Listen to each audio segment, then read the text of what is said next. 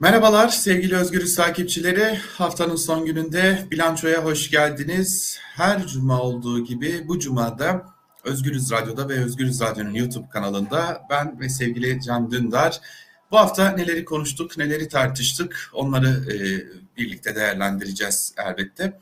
E, öncelikle sevgili Can Dündar hoş geldiniz diyelim. Hoş bulduk, iyi yayınlar Altan. Çok teşekkür ederim. Şimdi yayından önce konuştuk, yoğun bir gündem var ama e, sıcağı sıcağına herhalde konuşulacak en önemli konulardan biri şu Levent Göktaş meselesi. E, bir Twitter hesabı açıldı, sonra kapandı, tehditler savruldu. E, ardından pazarlık mı var yoksa bu hesap başkalarına mı ait diye bir takım açıklamalar gelmeye başladı. Şimdi ayrıntılarını elbette konuşacağız. Bu e, olay çok daha fazla su kaldıracak gibi görünüyor. Hem de bugün e, sizin dünkü yorumunuza da bakacak, konuşmak gerekecek. Çünkü e, Nuri Bozkır da önemli bir e, kişi bu konuda. Ama şu Levent Göktaş meselesini siz nasıl değerlendiriyorsunuz? En azından ilk olarak onunla başlayalım. Ya biraz tarihsel bir perspektiften bakarsak yani belki Susurluğa kadar geri gidip daha öncesi de var ama yani genelde şöyle bir şey var. Bu özel tim, özel harekat ya da işte özel eğitim almış siviller bugüne kadar devlet bu insanları bir şekilde kullandı. Kah devlet içinde bazı birimler kullandı, kah istihbarat teşkilatı kullandı, kah devlet içinde özel kişiler kullandı kendi çıkarları için ya da kendilerince devlet çıkarları için. Bu 12 Eylül döneminde mesela hapisten e, ülkücüleri çıkarıp yurt dışına operasyona gönderdiler. Onları biliyoruz. Daha sonra e, işte Susurluk'ta gördük ki o operasyona gidenler zamanla semirmiş, e, uyuşturucu işine girmiş, kendilerine çalışmaya başlamışlar ama devlet kartları üzerinde hala e, birçok kirli işlere karışmışlar. Dolayısıyla devlet bunları kullanmış ve bir kısmını atmış, bir kısmını korumuş, bir kısmı kendilerine devlet ilan etmiş. Şimdi benzer bir durumu tekrar yaşıyoruz. Türkiye bunu işte 5-10 yılda bir yeniden yeniden keşfediyor böyle bir, bir yapının varlığını.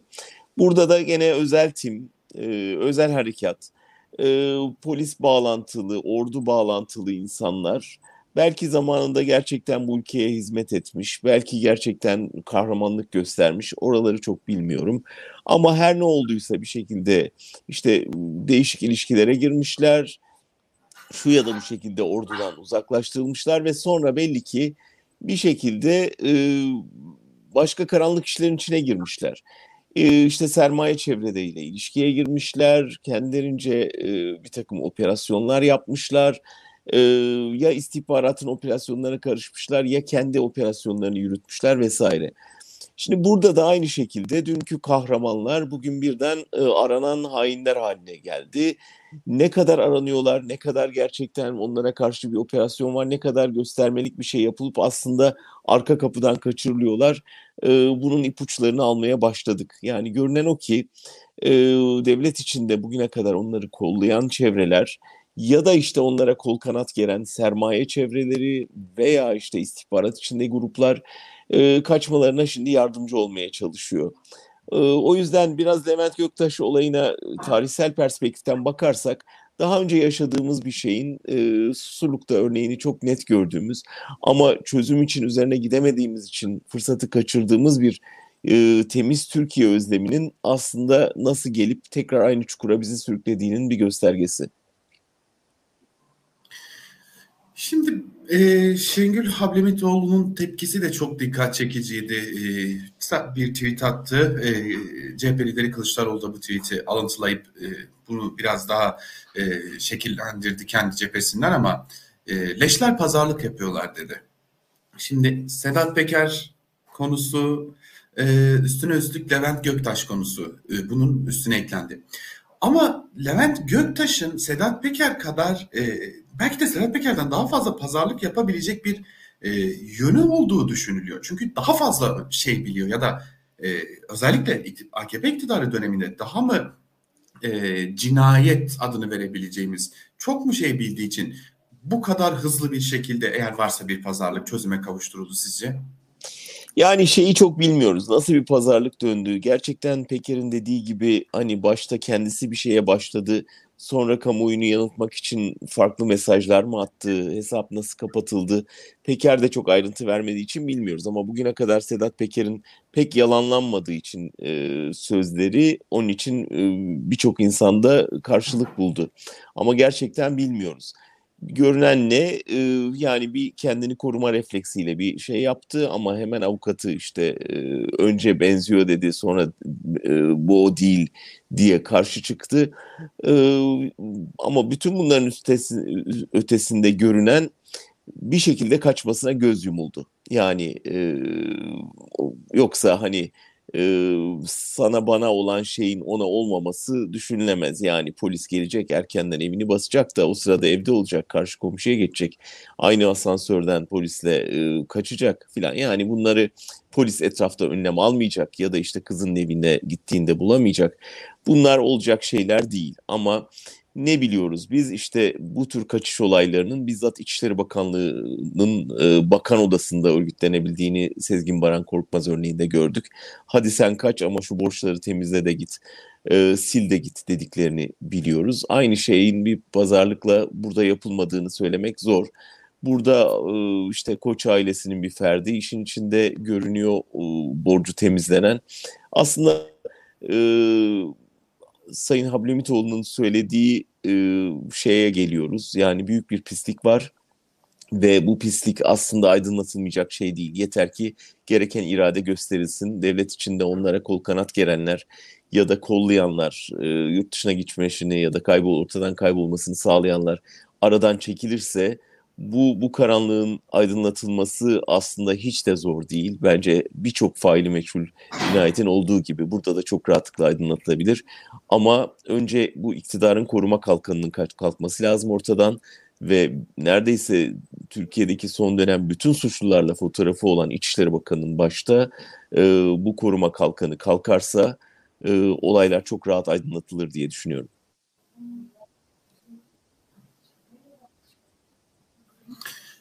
Şimdi Nihat Genç'in yazısına denk geldiğim için onu şöyle çok kısa da olsa hatırlatmak istiyorum e, bu konuyu geçerken. E, Nihat Genç yazısında Levent Göktaş ve ailesiyle e, olan bir anısını anlatıyor ve Göktaş'ı talihesinden sonra birebir tanıdığını söyledikten sonra da Göktaş'ın Yargıtay üyesi eşiyle ayaküstü konuştuğunda da Tayyip Bey'le ailece gider gelir görüşürdük diye de bir bölümden bahsediliyor.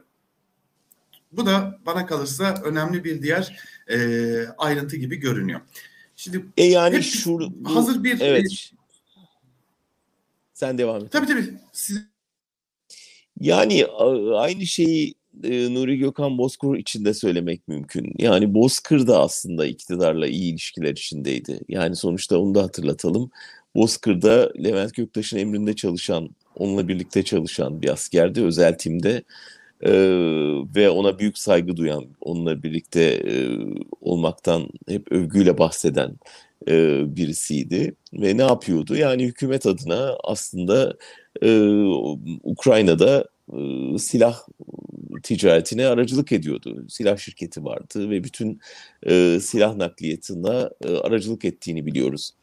Ve bunu e, dile getirmeye başladı. Ne zaman dile getirmeye başladı? Yani e, Türkiye'den çıkışından 5 yıl e, geçtiği halde Türkiye iadesini istemedi. Bir şekilde peşine düşmedi. E, adeta konuyu terk unutulmaya terk etti. Sonra ne oldu? Bir anlaşmazlık oldu. Büyük ihtimalle para pazarlığında bir anlaşmazlık çıktı ve Nuri Gökhan Bozkır Ukrayna medyasına bir demeç verdi ve bazı görüntüler verdi. O görüntülerde ne gördük biz? Silah nakliyatına ilişkin ciddi elinde bilgi belge olduğunu öğrendik sadece aslında buzdağının ucunu gösterdi Nuri Gökhan Bozkır. Onun üzerine Türkiye hemen devreye girip iade talebine başladı. Niye? Aslında susturmak amaçlı. Ee, o dönem Nuri Gökhan Bozkır e, Ukrayna'da değildi, Romanya'daydı ve bir şekilde e, Erdoğan ısrarla Zelenski'den e, iadesini talep edince Ukrayna otoriteleri Nuri Gökhan Bozkır'a e, adil yargılama vaat ettiler ve ülkeye dönerse e, başının derde girmeyeceğine ikna ettiler ve sınırdan girdiği anda tutuklayıp Türkiye'ye e, teslim ettiler. Aslında öyle yandaş medyanın bahsettiği gibi büyük bir e, MIT'in büyük operasyonu, kaçır, adam kaçırma falan söz konusu değildi. Bir Erdoğan'la yapılan pazarlık vardı. Ukrayna Rusya'nın tehdidi altındaydı. Acilen drone ihtiyacı vardı. Büyük bir sipariş veriyorlardı. Erdoğan da o pazarlıkta büyük ihtimalle verin Nuri Gökhan Bozkır'ı alın dronları pazarlığı yaptı. Bu pazarlık kabul gördü. Erdoğan dronları verdi. Daha doğrusu önce Nuri Gökhan Bozkır Türkiye'ye getirildi. Üstelik Erdoğan açıklamadan bir hayli 3 hafta önce getirilmişti zaten. Yıl sonuna tekabül ediyor Aralık sonunda. Ve hemen akabinde Erdoğan Nuri Gökhan Bozkır'ı alır almaz gitti Ukrayna'da drone anlaşmasını imzaladı ve ardından da zaten Ukrayna savaşı patladı. Yani işin bu yanını görmedik fazla bugüne kadar. Ne konuşuldu? Daha çok Hablemitoğlu e, cinayeti konuşuldu. E, bildiğimiz şey Nuri Gökhan Bozkır'ın yakalanmadan önce bu cinayete hiç bilgisinin olmadığını söylediğiydi. Ama o e, bir hayli hırpalanmış halde Türk bayrağı önünde e, elleri kelepçeli fotoğraftan sonra bu cinayete ilişkin görüşünü değiştirdiğini gördük. Birçok işkenceden geçen insan gibi ve bir anda ilgi Hablemitoğlu cinayetine yoğunlaştı ve bu bütün silah ticareti, hükümetle pazarlıklar unutturulmaya çalışıldı. Şimdi soru şu, acaba gerçekten Hablemitoğlu cinayetini bu kadronun üstüne yıkıp hani asıl bunun arkasında bildikleri onca bilgiyi e, unutturmaya, gölgelemeye, perdelemeye, susturmaya mı çalışıyorlar? Bunu zaman içinde göreceğiz ama e, büyük oranda bilgi güçtür. Yani o güçle e, bu insanlar hükümete meydan okuyabiliyorlar ya da bu insanlar o bilgilerden dolayı işkence görüp e, susturulmaya çalışılıyorlar. Şu anda bir bunun savaşını yaşıyoruz gözümüzün önünde. Şimdi bir de gözler önünde olan başka bir savaş var. Ben başka bir konuya daha geçmek istiyorum. Uyuşturucu meselesi. Ee, bir Seyhan Afşar Halk TV'den e, ayrıntılarına ulaşıyor. Sahil güvenlik ile çatışan bir e, lüks bir yatın e, ayrıntılarına ulaşıyor Seyhan Afşar. Ama önce bir videoyu izleyelim. Oradan sonra ayrıntıları e, aktaralım ve e, sonra da size bir soru sormak istiyorum.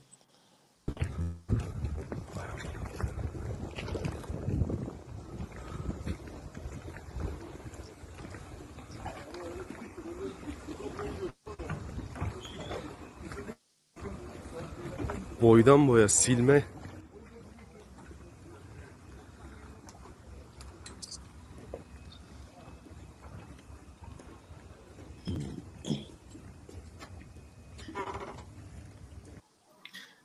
Şimdi olayın sonunda sahil güvenlik yatı kayalara e, çarpıyor. E, Aktivi'den Seyhan Avşar da ayrıntılarına ulaşıyor. Bodrum'da uyuşturucu ihbarı nedeniyle e, durdurulmak istenen lüks motor yat İthallara rağmen durmayıp Türk karasularından çıkmak istedi.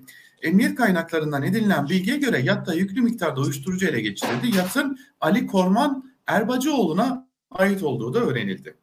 Şimdi e, esasen şunu sormak istiyorum. Bodrum, Yalıkavak Marina, e, bir takım isimler, e, Mersin Limanı, e, hani hep deniliyor ya Türkiye uyuşturucuyla mücadele ediyor. İçişleri Bakanı Süleyman Soylu bunu her fırsatta söylüyor. En nihayetinde de kendisinin de fotoğrafları olduğu isimler uyuşturucudan bir şekilde yakalanıyor. Gözaltına alınıyor, tutuklanıyor. Sonra serbest bırakılıyor filan. Ama biz Türkiye ile ilgili çok ciddi bir şekilde uyuşturucuyu konuşmaya başladık. Geçtiğimiz günlerde e, CHP İstanbul Milletvekili Erdoğan Toprak yaptığı bir açıklamada şunu söylüyordu. Uyuşturucu baronları için Türkiye yeni ve en güvenli limanlar bir haline geldi diye bir belirlemesi de vardı. E, biz hangisine inanalım? Mücadeleye mi yoksa gördüklerimize mi? Biz gördüklerimize inanalım. Çünkü ortada bir mücadeleden ziyade bir tür e, yani varsa da bir paylaşım mücadelesi var. Yani uyuşturucuya karşı bir mücadele olduğunu elbette yani hani küçük birimlerde şeyler oluyordur. İşte bu örnekte de görüyoruz. Yani sahil güvenlik bir şey ihbar aldığında onun gereğini yapmaya çalışıyor. Silahlı çatışma çıkıyor belli ki. Ama yani devlet düzeyinde bir koruma olmadan, bakanlık düzeyinde en azından bir koruma olmadan bu kadar yaygınlaşmasına imkan yok. Yani büyük araştırmalar yapmaya, kain olmaya gerek yok. Hani basit bir uyuşturucular üzerine yapılan dizileri ya da belgeselleri izlediğinizde bile görüyorsunuz.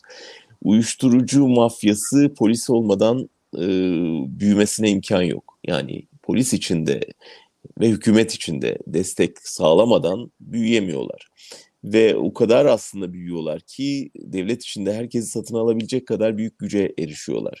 Ondan sonra da önleri açılıyor. Bunların e, aslında nasıl pazarlıklara dahil olduğunu gene Peker'in açıklamalarından e, öğrendik. Özellikle Bodrum'da neler döndüğünü, nasıl e, ülkenin e, güvenlik e, örgütünün ve güvenliğin başındaki e, polis şefi durumundaki insanların aslında buna aracılık ettiğini gördük. Daha geçenlerde bir savcının buna aracılık ettiğini ve polisi kurye olarak kullandığını görmedik mi? Yani devletin baştan aşağı bir çürüme içinde olduğu bir dönemde uyuşturucu gibi büyük gelir getiren kalemlerde elbette bu tür şeyler e, yaşanıyor ve burada bunu durdurmakla görevli insanların o çarkın bir parçası hatta başı olduğunu gördüğünüz zaman e, artık şaşmamamız, tersine bunların üzerine gidilmesi için bir kamu duyarlılığı yaratmamız ve el birliğiyle çalışmamız lazım. Yoksa hani e, uyuşturucuyla devletimiz mücadele ediyor. Zannediyorum ki uyuşturucudan alınacak rant için büyük mücadele var devlet içinde ve bunun yansımalarını sık sık görüyoruz. Şimdi e, bambaşka yansımalar da var. Hani devlet tahammüllerinin ortadan kalkması konusu da çok e, çarpıcı bir konu. Aslında bunu yayından önce konuşmamıştık ama şimdi e, tekrar gördüğüm için bir hem bunu e, bu konuyu açmak hem de Ağrı'dan gelen bir görüntü var onu da konuşmak gerekecek. E, Tunceli'de e, bir e, karakol komutanı AKP Tunceli İl Başkanı'nı askeri törenle karşılıyor. Askerleri karşısına diziyor ve bu askerlerin tamamı da rütbeli askerler bunu da belirtmiş olalım. E, ve karakol ziyaretinde e, bu, bu arada Halk TV'den Ferit Demir'in özel haberi bunu da ayrıntısını söylemiş olalım. E, karakol komutanının karşısında askerler diziliyor. Şimdi zaten yasa, yasanın gereği bellidir. Yani karakol e, komutanları ya da komutanların kimleri törenle karşılayacağı, kimleri askeri tören yapılacağı bellidir. Daha sonra bu konu ortaya çıkınca karakol komutanı merkeze çekiliyor. E, bu konuya ilişkin bir soruşturma başlatıyor valilik. E, AKP'den yapılan açıklama ise çok ilginç. E, AKP Tunceli İl Başkanlığı'ndan e, askerler orada komutanlarını bekliyordular. Ben de o arada denk geldim. Önlerinden geçerken fotoğraf çekilmiş diye bir açıklama geliyor. Ama e, CHP milletvekili diyor ki hayır bu konunun arkasında bir talimat var. Ve Ferit Demir de aktardığında bu konuya ilişkin bilgileri talimatın da Çemişgezek'te bir karakol bu arada. Talimatın da Çemişgezek kaymakamlığından geldiğini belirtiyor. Bunu bir köşeye koyalım. Bunu hem değerlendirmenizi isteyeceğim. Devlet tahammüllerinin nasıl yerle bir edildiğini. Bir de bir video var. Onu da izleyelim. AKP'nin Ağrı Belediye Başkanı Savcı Sayan. Kendisinin belediyesi İstersen borç... Altan bu konuyu bir kısaca şey yapalım, tamam. değerlendirelim evet. ondan sonra oraya geçelim. Hı-hı. Çünkü evet birbiriyle bir bir şekilde hani şey bağlanabilecek bir şey ama burada tabii vahim bir durum var. Yani kazara oradan geçiyormuş il başkanı ya da işte hani aslında komutanı bekliyor. Yani o, or, onun bir CHP il başkanı olduğunu düşün ve düşüne yani olabilecek kıyameti kopabilecek komuta e, kıyameti düşünürsen aslında daha iyi anlaşılıyor durum. Bu işte tipik e, parti devletinin artık son son aşamaları yani parti devleti e, hani ordunun en küçük birimlerine kadar sızmış durumda. Yani e, partinin diyaneti, partinin üniversitesi, partinin meclisi, partinin polisi, partinin sermayesi ve partinin ordusu. Yani bu e, ne yazık ki Almanya'da çok acı örneklerini gördüğümüz ve dünyayı bir felakete sürükleyen tek adam tek parti rejiminin aslında tırmanma çabaları. Ee, çok şükür ki Türkiye'de e, hala başarılı olamadılar ve bence başarı şansını kaçırdılar.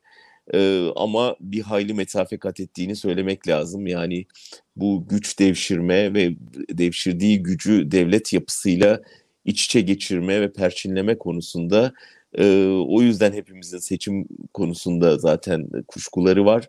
Yoksa seçim aslında çoktan kaybedildi AKP iç, e, açısından. Ama bu tür örnekler e, partinin orduyu, partinin polisi, partinin diyaneti, partinin çeteleri, partinin mafyayı harekete geçirme kabiliyetini gördüğümüzde seçimde tek adamın bu güçle neler yapabileceğini hepimiz tahayyül ediyoruz ve ona önlem almaya çalışıyor Türkiye. O yüzden yani bu görüntü tesadüfi bir şey değil. Her ne kadar komutan merkeze de çekilse aslında çok iyi biliyoruz ki e, bir parti tek parti rejiminin hayalini kuranlar ordu içinde bu kafaya sahip komutanlar yerleştirdiler ve bu görüntüyü vermek istiyorlar. Yani ve e, bu tipik en hücrelere taşraya kadar sızmış bir parti devleti anlayışının bir simgesi bence. E, bu arada bir notu da aktarmış olalım. Ferit Demir'in de e, orada e, ulaştığı fotoğraflarda ki bunu da önce sosyal medya hesaplarından paylaşıyor Çebiş Gezek Belediyesi sonra siliyor. E, orada bir askerin bu uygulamaya uymadığı görülüyor. Yani esas duruşta beklemediği, e, geride durduğu, sıralanan askerlerin arasında beklemediği de görülüyor. Bana kalırsa o da ilginç bir görüntüydü. Yani e, birilerinin hala ortaya çıkan bu tablodan rahatsızlık duyması da e, ilginç bir durum. E, belki onu ilerleyen dakikalarda Kılıçdaroğlu Erdoğan konusunu konuşurken... Önemli bir gösterge. Yani bir kişi bile evet. olsa o direnç e, çok kıymetli bir şey Altan. Çünkü yani hala e, insandan, kurumlardan umudu kesmemek gerektiğini gösteren bir şey. Sen söyleyince hatırladım. Geçenlerde Berlin'de bir sergiye gittim.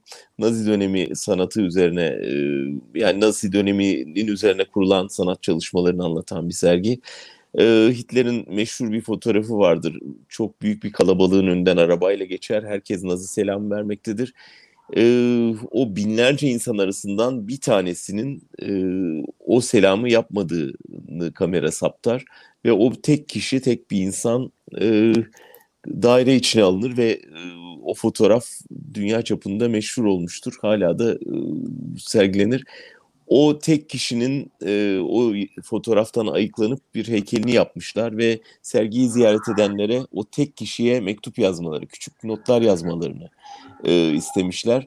Çok ilginç bir şeydi. Yani o fotoğrafın içinden adeta dekupe edilip çıkarılmış ve bir heykele dönüştürülmüş o tek insanın e, ve ona hürmet eden, sergiyi ziyaret edip o kişiye, onun cesaretine saygı gösteren insanların küçük notları sergi salonunun en değerli köşesiydi. Belki biz de yarın o bu, bu şeye şova alet olmayan o askerin e, bir sanat galerisinde e, nasıl kutlandığına tanık oluruz. Ee, bu da önemli bir değerlendirmeydi gerçekten. Şimdi bir de Ağrı'ya gidelim. Hemen e, Ağrı'dan da bir görüntü geldi. İşte bir tartışma oluyor. E, kendisi borç batağında olan, belediyesi borç batağında olan Ağrı e, Belediyesi'nin başkanı Savcı Sayan. Zaten sık sık adını duyuyoruz. Hep e, kendiliğinden bahsettirmeyi seven Baykal'ın ardından gözyaşı döküp sonra CHP'ye söven isim. Önce bir video izleyelim ardından değerlendirmenizi rica edeceğim.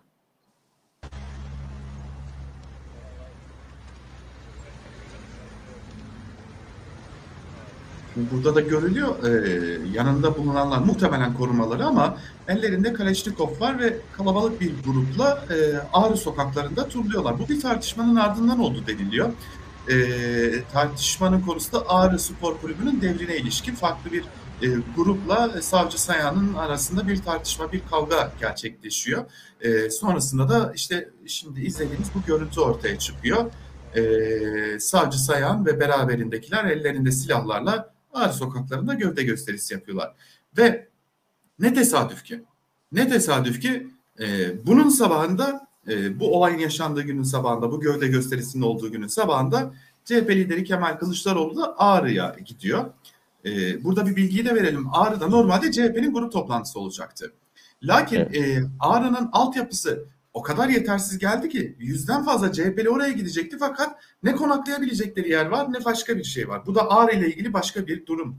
Ee, CHP Ağrı Gençlik Kolları da diyor ki eğer bir provokasyon olursa bundan Savcı Sayan sorumludur. Ee, Savcı Sayan da Ağrı'nın sahibiymiş gibi davranıp Ağrı misafirperverdir Kılıçdaroğlu, gel, Kılıçdaroğlu gelsin bir de çayımızı içsin diye bir açıklama yaptı. Ne diyorsunuz bu duruma? E, işte Texas ve Şerif e, yanında silahlı adamlarıyla e, geziyor yani şey vahşi batı Amerika'daki tabiriyle Türkiye'de vahşi doğu diye tercüme edebileceğimiz bir manzara. Altan yani söyleyecek fazla bir şey yok. Savcı Sayan'ı tanıyanlar sen de dahil herhalde Ankara'da e, muhabirlik yapan herkes nasıl bir maziden geldiğini biliyor. E, hani nasıl şiddetli bir CHP şeyiken, e, fanatiyken nasıl iktidara yamandığını vesaire. E, ama beni düşündüren işin başka bir boyutu. Acaba seçime doğru bu tür görüntüleri daha sık görecek miyiz? Yani e, bu eli silahlı adamlar geceleri sokaklarda e, mafyöz görüntüler vererek e, kitleleri korkutmak, kendi kişisel meselelerini devlet gücünün arkasına alarak çözmeye çalışmak gibi şeylere tevessül edecekler mi? Ve o zaman seçmenin tavrı ne olacak? Yani diyelim seçim gecesi bu, bu manzaraları yaşarsak. CHP'nin uyarısı önemli e, ama yeterli değil. Yani bir provokasyon olursa ondan biliriz tamam. Ama gerçekten e, bizim bir önlememiz olması lazım. Yani bu, buna karşı. Çünkü karşımızda devasa bir devlet gücü var. Yani biraz önce bahsettik ordu var, biraz önce bahsettik özel tim var. Bütün bir polis e, örgütü var, bekçisi var vesairesi var. Çeteleri var, mafyası var. Ve bir de bunlar var. Yani ve bu halkın elinde hiçbir şey yok. Tamamen savunmasız bir halk. Böyle devasa bir tek parti e, rejiminin, tek adam rejiminin karşısında tamamen savunmasız bir halk gücü. E, dolayısıyla muhalefetin ciddi ciddi bunu nasıl koruyacağını düşünmesi lazım. Yani bu seçim kampanyası boyunca, seçim gecesinde yaşanabilecek bu tür manzaralar karşısında bir önlemi olma diyeceksin ki ne yapılabilir? Yani hani silahlı güç mü oluşturulacak? Ama e, hani provokasyon olursa ondan bilirizin ötesinde bir şey lazım koruma kalkanı lazım halka e, şu anda görünen o ki böyle bir kalkanı yok e, ve böyle bir durum karşısında ne yapacağımızı gerçekten ciddi ciddi düşünmemiz lazım.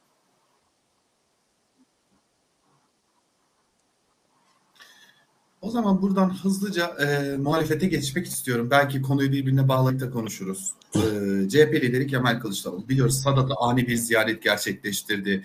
Arka planında gördük ki devlet içerisinde bazı bilgiler Geçtiğimiz günde şöyle kısaca bir e, izleyelim bir ÖTV açıklaması yaptı Kemal Bey. E, benim dün görüştüğüm, önceki gün görüştüğüm AKP'liler içeriden bilgi gitti diye bir iddiada bulundular. Ayrıntılarını video izledikten sonra aktaracağız elbette ama Önce Kemal Bey ne demiş bir onu hatırlayalım. Ardından devam edelim. Hoş geldiniz. Sefa getirdiniz. Milletimize başsağlığı dileyerek başlamak istiyorum sözlerime. Terörle mücadelede sonra bakarız demiyoruz. Bu geçiş sürecinde çektiğiniz acıları olabildiğince hafifletmek için çok uğraşıyoruz. Güzel günler yakın. Ama geçiş sürecinde de mücadeleyi elden bırakmıyoruz iktidara geldiğimizde ivedilikle ve kolaylıkla çözeceğimiz sorunlar maalesef muhalefetteyken zaman alabiliyor. İnatla hayat kalitenizi düşürmeye çalışan ceberrut bir iktidar var karşımızda. Oysa insanımız çok mütevazı. Bir evi, bir arabası, güzel, huzurlu bir ailesi olsun istiyor. Sadece bu kadar. Hepsi bu. Bu bile çok görülüyor insanımıza. Bakın yoksulların en savunmasızların üstü çizildi. Orta sınıfın alt basılı ellerinden alındı. İktidar sadece ihalecilere, beşli çetelere, mafyalara, çantacılara çalıştı. İşte bugün iyililikle yapacağımız bir iyileştirmeyi hatırlatmak ve kritik bir çağrı yapmak için sizleri mutfağıma davet ettim. Bugün otomobil vergileri konusunu açıyorum özellikle ÖTV. Türkiye'de bir araç alırken dünyanın en yüksek araç alım vergisi olan ÖTV'yi ödüyoruz. Yetmiyor. Şimdi tabii video uzun ama e, şöyle bir özetlemek istiyorum. E, Kemal Kılıçdaroğlu diyor ki biz iktidara geldiğimizde ÖTV indirim yapacağız. Sizden ricam o zamana kadar araç alımınızı erteleyin ve e, bekleyin. Geldiğimizde bugün ikinci el parasına size sıfır araç alabilmenizi vaat ediyoruz diyor. Ama sadece 8-9 ay erteleyin diyor. Bu aralar CHP'lilerle görüştüğümüzde hep 8-9 ay sonra her şey başka olacak demeye gerçekten başlamış durumdalar. Kendilerine çok çok inanıyorlar. Ama Kılıçdaroğlu'nun burada bir talimatı da var CHP'lilere öğrendiğimiz kadarıyla. Aman sakın haravete kapılmayın. Her şey iyi gidiyor olabilir ama sakın haravete kapılmayın diye de keskin bir uyarısı olduğunu biliyoruz. Şimdi buradaki tartışma şu. AKP'lilerle görüştüğümde AKP'liler bana şunu söylediler. Çünkü AKP içerisinde bir tartışma var. AKP içinden mi bilgi gitti? Çünkü Kılıçdaroğlu'nun açıklamasından iki saat sonra e, daha önce değiştirilen yönetmelik resmi gazetede yayınlandı. ÖTV'de arttırım ya da indirim yetkisi Erdoğan'a bağlandı. Ee, AKP'liler acaba bizden mi sızdı diye düşünüyorlardı. Görüştüklerim ise hayır bürokrasiden birileri sızdıdır diyor.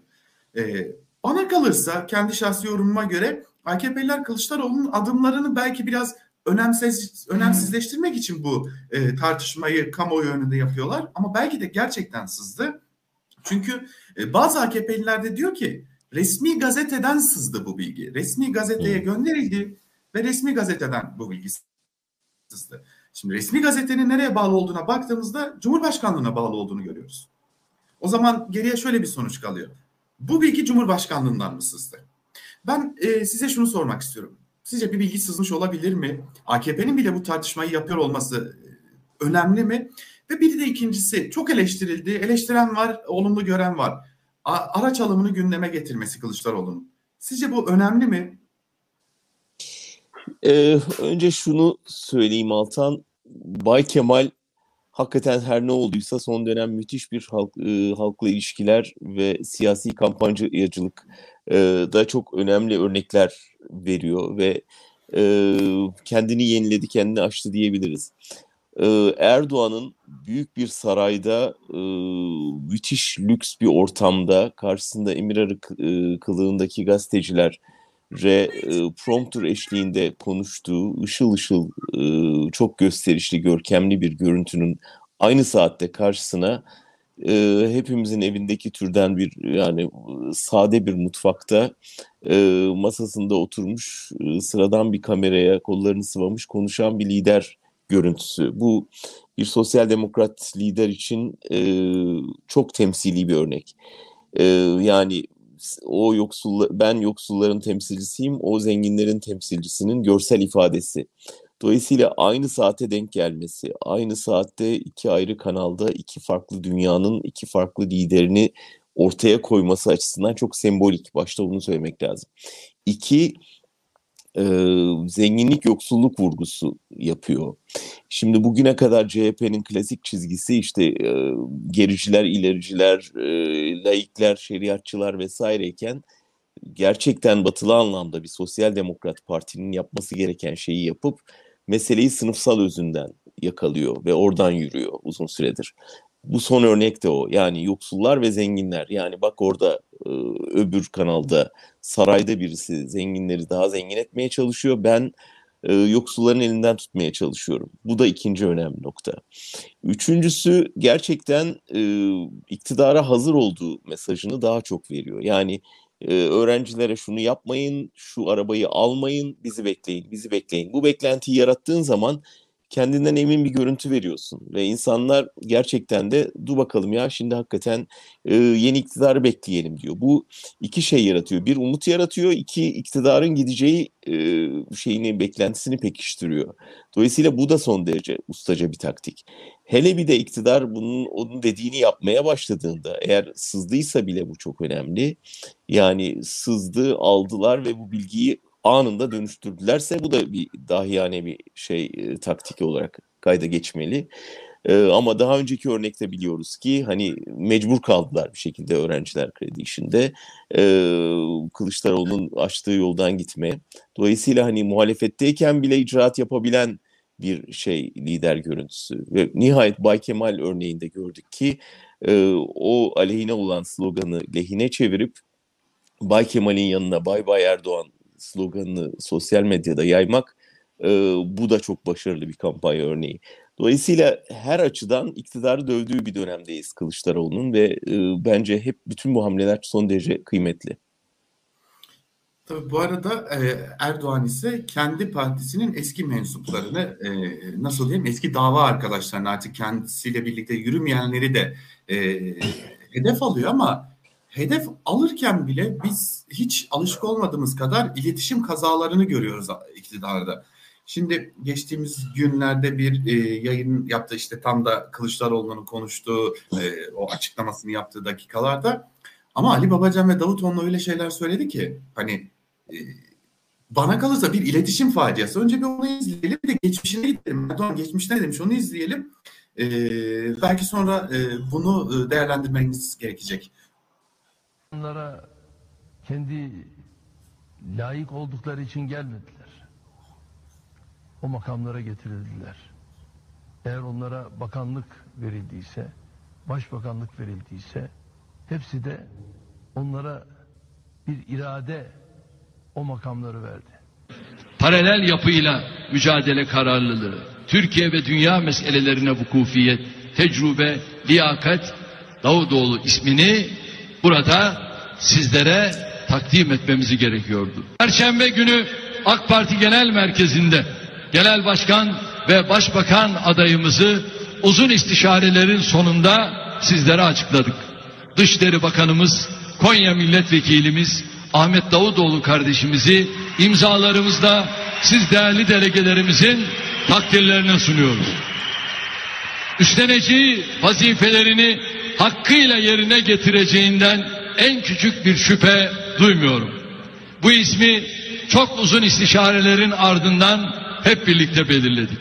Grubumuzda, Merkez Karar Yönetim Kurulu'nda, Merkez Yürütme Kurulu'nda, genişletilmiş il başkanları toplantımızda, belediye başkanlarımızda, sahada milletimizle birlikte istişarelerimizi yaptık. İstişarelerimizde Davutoğlu kardeşimle birlikte çok sayıda isim orada öne çıkmıştı. Şimdi aklıma nedense e, organize işler olması lazım. Video nasıl da güzel bir alet değil mi? E, Cem Yılmaz'ın repliği geliyor. E, şimdi Davutoğlu'nun da bir cevabı var. Çok kısa onu da izleyelim ardından sözü size devretmek istiyorum.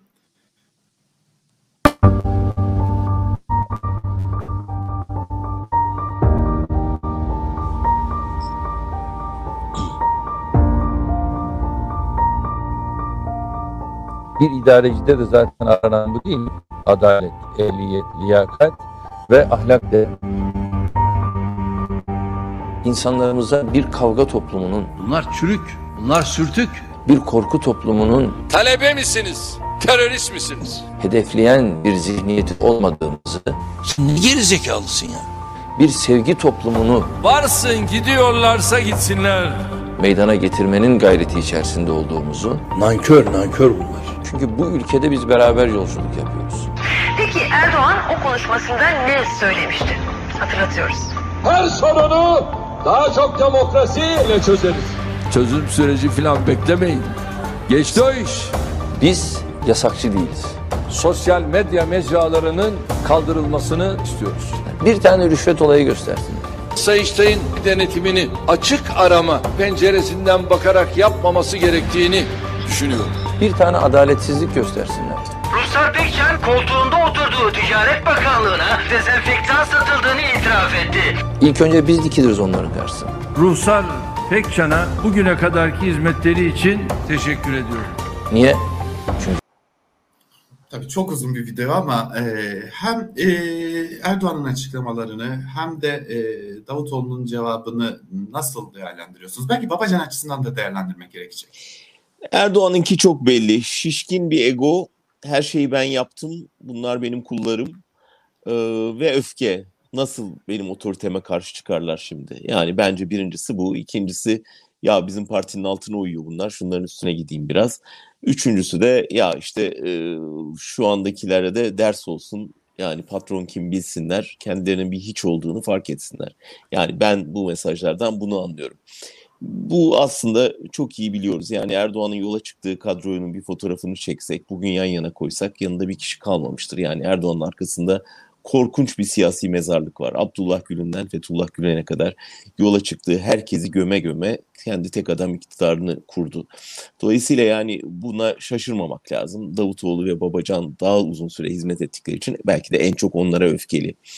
Ee, ama ikinci yarısına gelirsem yani ben Davutoğlu'nun videosuna da çok e, inanamıyorum. Bu 20 yıllık bir tartışma Türkiye'de biliyorsun. Yani Erdoğan e, çok iyi bir insandı, çok demokratistı, çok demokrasiye inanan bir liderdi de sonra bu bu hale geldi Davutoğlu ve Babacan ayrılınca. Bunu söylemek de biraz Erdoğan egosu gibi geliyor bana. Yani biz onu var ettik, biz ayrılınca da çöktü. Ya bu kadar da basit değil. Yani kısmen doğru inişe geçtiği AKP'nin bu çözülmelerle ama şunu da unutmamak lazım. Erdoğan aslında yani başta da o bahsettiği demokrat lider falan değildi yani. E, 2000'lerin başında iktidar olduğunda da e, bu rolü oynamak zorundaydı. Orduya orduyu alt etmek zorundaydı. Onun için Türkiye'deki liberalleri ve Avrupa'daki, Batı'daki, Amerika'daki çevreleri ikna etmek zorundaydı. O yüzden demokrat bir lideri oynamak durumundaydı. Demokrasi mesajları vermek zorundaydı. Ta ki orduyu ve bütün engelleri bertaraf edene kadar.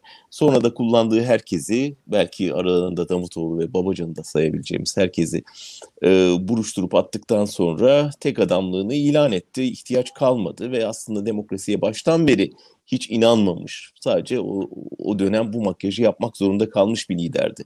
O yüzden belki o ikinci videoda biraz yanıltıcı yani ve orada da biraz e, Erdoğan egosunun Davutoğlu'na bulaştığını görüyoruz. Şimdi e, biraz daha hızlı ilerleyeceğim çünkü bizim alışkın olduğumuz sürenin biraz e, dışına taştığımız için ama e, zaten yeni yayın döneminde yeni sürprizlerimiz olacak. Bunu şöyle küçük de olsa bir ipucu vermiş olalım bilanço ile ilgili. Başka bir konu daha var. Ekonomiyi biraz konuşmak istiyorum. E, kısacası bir değerlendirmenizi alacağım.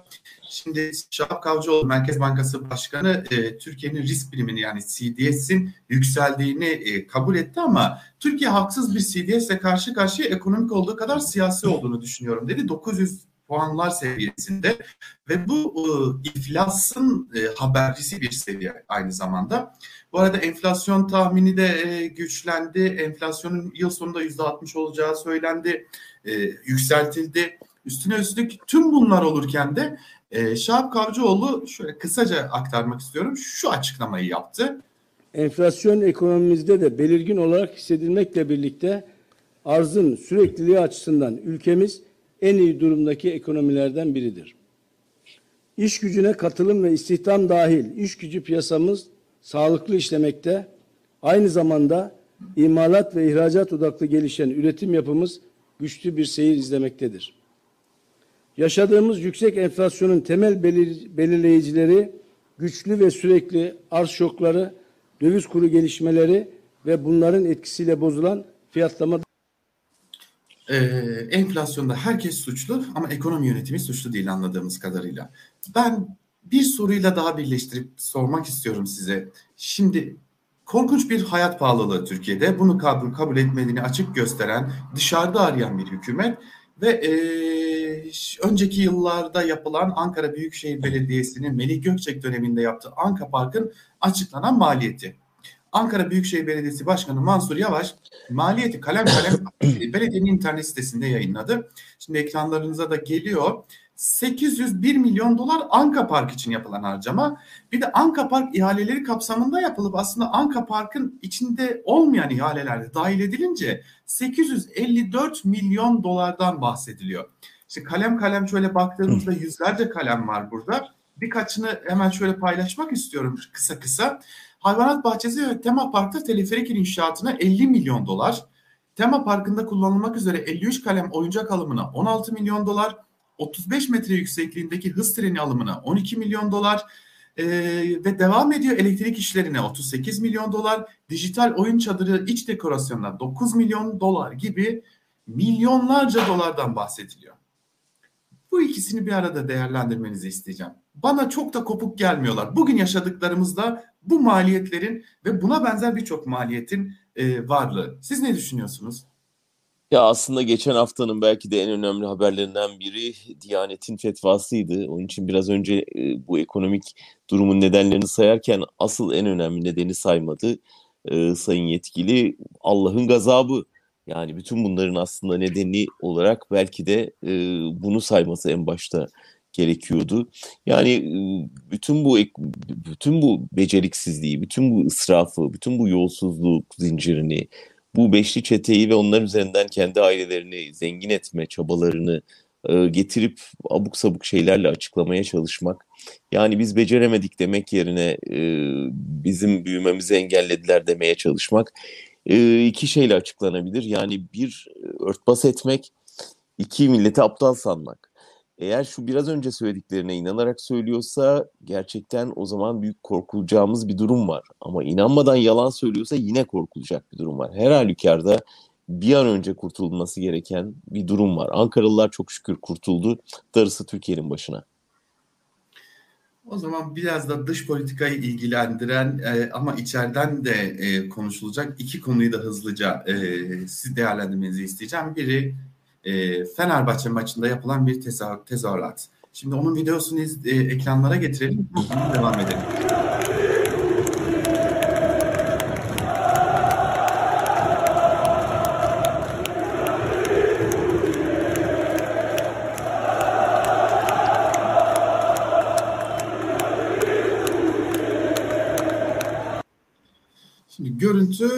Nereden? Görüntü Fenerbahçe'nin Ukraynalı Dinamo Kiev'le oynadığı ve Fenerbahçe'nin sağdan 2-1 mağlup ayrıldığı UEFA Şampiyonlar Ligi'ne de veda ettiği maçtan.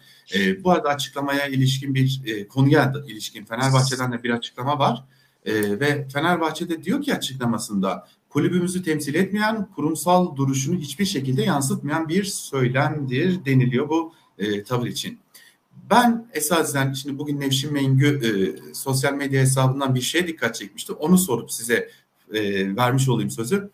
Türkiye'de Putin hiçbir zaman çok da e, kötü bir lider olarak iktidar tarafından elbette lanse edilmedi. Bunun e, bizim içeris içinde bulunduğumuz yönetim tarzıyla bir alakası da var mı? Onu da sormuş olayım. Yani okudum Nevşin'in e, yorumunu. Umarım öyle değildir. Ben çok katılamayacağım. Çünkü e, burada bir defa çok utanç verici bir şey. Hepimiz açısından utanmamız gereken bir şey. Yani bir, bir ülke işgal altında Putin'e karşı savaş veriyor. Çoluk çocuk e, ölüm görüntüleri her gün ekrana yansıyor. Ortada bir e, yani ülkesini diktatör gibi yöneten bir lider var ve siz onun e, savaştığı ülkenin takımıyla oynarken onun adını zikrediyorsunuz. Yani gerçekten utanılması gereken e, ve bütün dünyayı, Türkiye'yi çok e, çok acıklı bir durumda gösteren bir tablo oldu. Onun için kulübün açıklaması geç de olsa bence yararlı oldu. Ee, belki de UEFA'nın vereceği bir karar, muhtemel bir karar da burada etkili oldu. Ama buradan politik çözümlemeler çıkarırken biraz daha dikkatli olmamız lazım. Ee, çünkü evet bir otoriter lider sevdası var. Avrasyacılık diye ciddi bir damar var Türkiye'de. Ama ben Türkiye'nin kahir çoğunluğunun aslında Ukrayna halkının yanında kalbinin attığına inanıyorum ve hani e, Putin'in Rusya'sı mı Ukrayna mı şeyinde bu savaşta sorsanız toplumun büyük çoğunluğunun Ukrayna'nın ezilen halkının yanında olacağını düşünüyorum. Burada daha çok bir stadyum psikolojisinin e, rol oynadığını düşünüyorum. Yani yenilmekte olduğun takımı canını nasıl acıtabilirsin? İşte böyle en fazla akıllarına gelen bir formül olduğuna en azından inanmak istiyorum. Yani bu e, oradakilerin bütün bir stadyumun Putin'e tapan insanlar olduğunu göstermiyor bence.